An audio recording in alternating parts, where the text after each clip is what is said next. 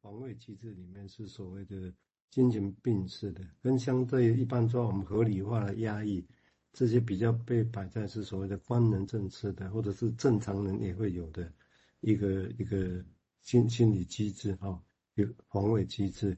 那当然，splitting 就是弗洛伊德晚年才提出来，那一九快死前才把这个一篇文章在谈 splitting 这个机制。那当然有人认为哦，他终于弗洛伊德要开始好好面对那些所谓的 neurotic 之外人的 psychotic 部分，因为他也的确很少论述啊，所以弗雷德在 depression 的个案的论述跟跟 psychotic 个案的论述是比较少的。并不是说他经验一定没有，因为他的朵，他处理的朵拉狼人都是波特那一边去。从现在来看，哦，所以他其实也在应对这个病人，只是他的焦点就摆在 neurotic 焦虑、歇斯底里这些，所以他对忧郁啦，哦，对后面提到这所谓的彩虹的一部分就很少着重，哦，就直到的，直到的克莱因之后，克莱因和维尼口之后，所以这个就是为什么我们先前如果大家听过维尼口在写那个荣格自传。的评论的时候，他为什么说荣格跟弗洛德两个人相遇好像是必然？因为两个有吸引力，但是分开也是必然的啊。那因为而且他说弗洛德根本不可能分析荣格，为什么？因为荣格那些经验，小时候那经验是类似像赛博的一个经验。他说弗洛伊德根本没办法分析啊。当然维尼口自己说，那要在五十年之后才有理论去分析他。他指的是维尼口自己的理论。OK，好吧，这当时的经验。那这个背后有一个很深的，的确就这个 splitting 这个东西，就是分裂。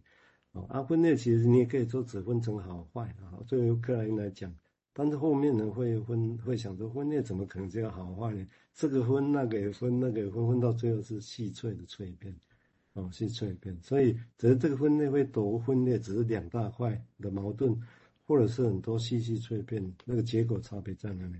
其实就是反映的，这个人很脆片的时候，你看他就是很多的东西没办法掌握，很混乱。如果他还有活着，你会发现他生活就是很混乱。但是这个差有很大的程度的差别嘛，对不对？所以你看光这个词就成大很很大的差别。那现在也会认为，在一般人正常也会有啊，也会有，就是人都会有这一块，因为那是人很最原始的环境下，不可能完全没有，就是人很多遗迹还会在一般正常人的上面。啊，那这个地方，所以讲 splitting 不必然等于 schizophrenia 精神分裂。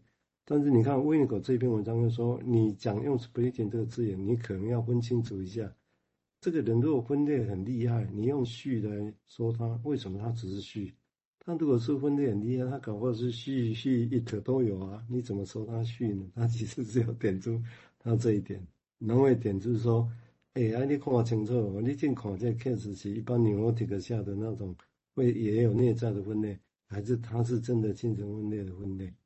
其实有时候会搞混。我请大家务必记得这个词本身啊是有这样的一个混淆。到现在如果没有记得，我觉得还是很容易这样的一个混淆啊。我想这个值得大家来再注意的。那另外他刚刚提到的 concerning 关切啊，关切的能力，或者是后来有一次我们。半年前有一次，那个瑞金提这篇文章的时候，他把它译成成全，也许是错讲，但是也是有意思啊。成全他人，关切他人，或者是关注注意力，很多词可以译。那这个词的目的是要讲什么？是刚刚提到的，就是说，因为对克维尼口来讲，他是从客体主义出发，所以他认为一个人本能来讲不是唯一的，本能的满足不是唯一的。他其实重点是要人跟个体要有关联性。这才是更重要的，这是维尼口所谓的他们这些客体关系的理论者的重点。所以，既然客体关系是重点，所以他必须要出谈的一个议题，就是人的独立能力当然很重要，但是这不会只是一面，他还需要另外一面。就刚刚提到，要关切他人的能力也同样重要。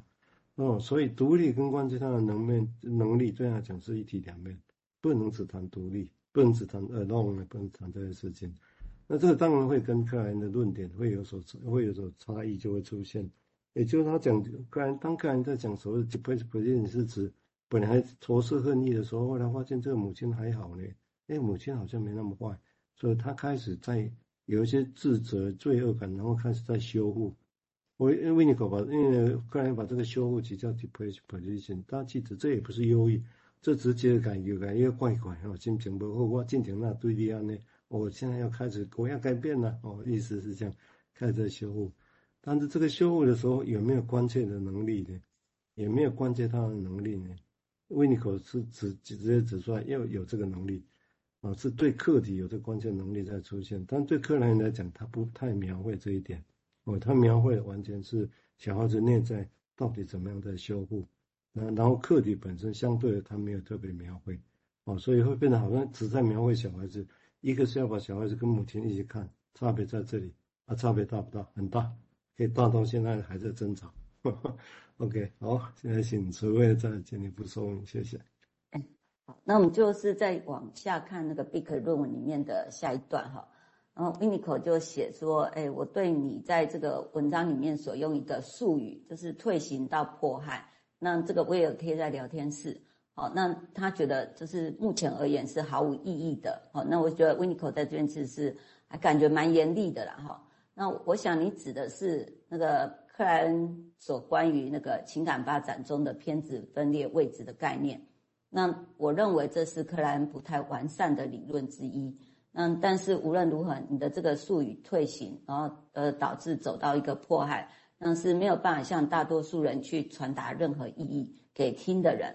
好，那在这一段虽然也是短短的哈，那就会让人家去想说那个 Winiko 针对 Bick 他所谈的这个退行到迫害，为什么他会讲毫无意义呢？那我就去查了 Bick 在他的原文里面，那他可能是有个比较浓缩的缩写啦。事实上，整个 Becc 的原文，它其实是从忧郁中退行到迫害。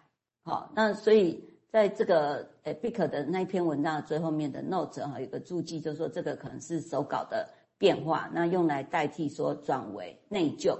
那内疚也是克莱恩的一个理论很重要的观点。好，那所以为什么维尼口要去批评这个说毫无意义呢？那我觉得这里面有几个层次，我们要来更进一步的来思考。首先，第一个就是，哎，这一篇文章，哦，它的前后文脉络，因为这个是毕可在诠释一个三十七岁的一个，就是一个有点焦虑跟恐慌的一个女人，好，那她无法性交的一个状态。那所以必须要从前后文的脉络，然后去理解她如何用克莱恩的一个观点，然后去在一个偏子分裂位置的概念来诠释。那另外一个就是维尼口为什么会认为那个偏子分裂位置这样的概念已经是一个不太完善的理论呢？好，那那那维尼口他觉得他补充了什么，或者他觉得更完善的部分会是什么？那第三点我们可以再去想的就是。哎，这个术语啊，就是毕克所用的退行，然后导致到迫害。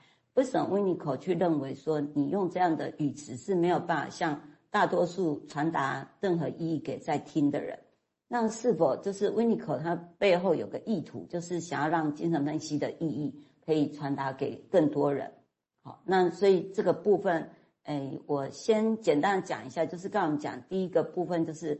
诶，从忧郁的这个论文要去看它的前后脉络。那因为我们前几天像明志心理师他有去谈到，那诶就是在那个整个整个的文章里面，他有去谈他怎么收集这些资料。好，那我简单的谈一下，就是 Becker 他对这个他在文后面他有个诠释的重点。好，那那个诠释的重点，我们就会很容易就是感受到一个克莱恩的一个。学派在分析的一个观点啊，那我可能没有办法去把，因为我们的时间有限，好，那只是说这段文章其实是就是克那个 w i n n i c o 把它从里面点出来，然后 Winnicott 哎，Becker 在这边的那一段他是写说，哎，就是就是他就说，哎，这个个案有一个防卫，然后他试图暂停好客体，还有那个自我的解体，并否认好客体的死亡。那在这种状态下，他觉得自己既不能接受，也不能放弃。让这种内射跟投射的过程的混乱，使他必须从忧郁中退行到迫害。好，那所以像这一段话，我们就会在虽然我们可能对那个怎么诠释成一个克莱恩的这种这种观点，但是事实上我们会在这里面的一些语词，很清楚的发现说，这种描绘是很克莱恩式的。好，好，那。哎，就是因为克莱恩主要采用的就是早期的诠哎诠释嘛，好，那所以那个在这个文章里面，毕可他谈到了很多，就是诶患者的找出就是原初幻想，好，那诶